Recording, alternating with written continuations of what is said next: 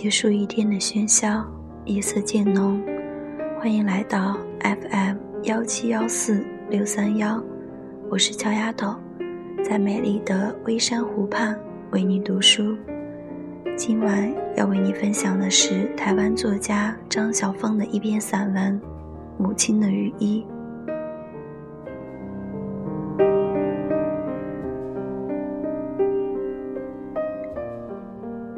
讲完了牛郎织女的故事，细看儿子已经垂睫睡去，女儿却犹自瞪着坏坏的眼睛。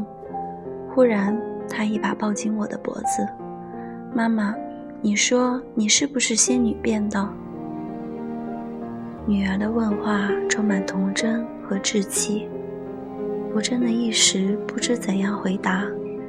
但这句问话却像一把无形的钥匙，开启了情感与记忆的乡峡。许多年前，那时我自己还是小女孩，我总是惊奇地窥视着母亲。记忆中，母亲晒箱子的时候，就是我兴奋欲狂的时候。母亲的樟木箱子又深又沉。像一个混沌黝黑出生的宇宙。我还记得的是阳光下竹竿上富丽夺人的颜色，怪异却又严肃的樟脑味，以及我在母亲喝尽声中东摸摸西探探的快乐。我唯一真正记得的一件东西是幅漂亮的香绣被面，雪白的缎子上绣着兔子。翠绿的小白菜和红艳欲滴的小萝卜，母亲一边整理，一面会回过头来说：“别碰，别碰，等你结婚送给你。”那幅香绣后来好像不知怎么就消失了，我也没有细问。但不能忘记的是，母亲打开箱子时那份心悦自足的表情，会让我觉得。他忽然不属于周遭的世界。那时候，他会忘记晚饭，忘记我扎辫子的红绒绳。除了晒箱子，母亲最爱回顾的是早逝的外公对她的宠爱。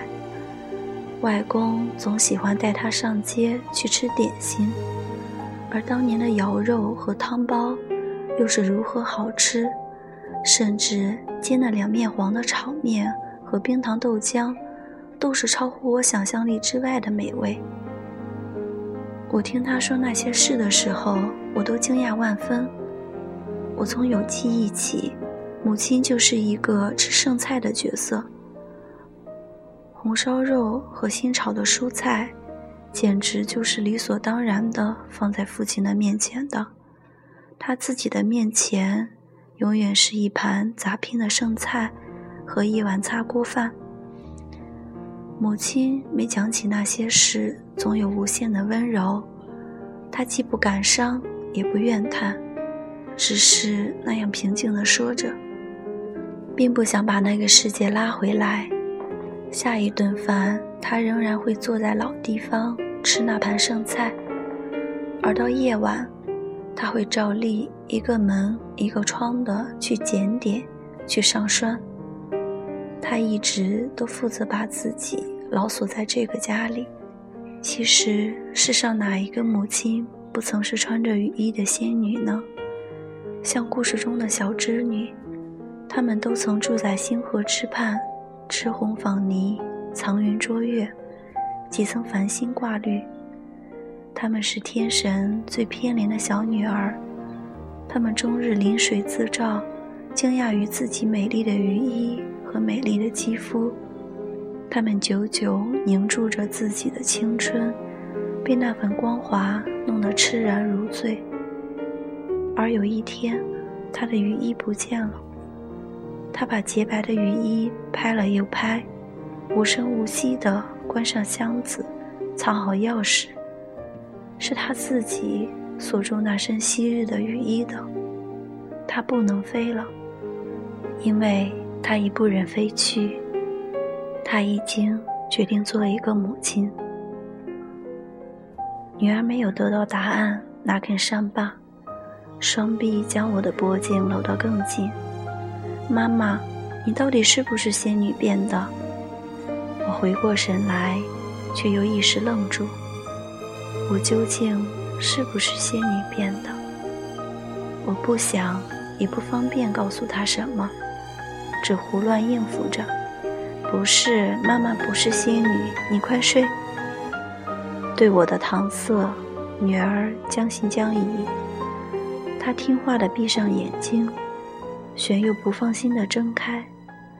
如果你是仙女，也要教我仙法哦。我笑而不答，替她把被子掖好。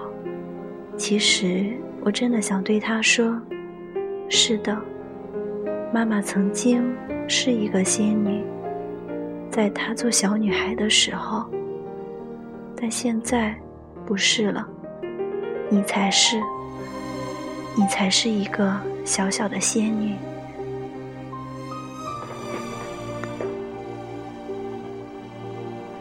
今天是母亲节，这篇文章献给天下所有为孩子藏起羽翼的母亲，祝你。母亲节快乐！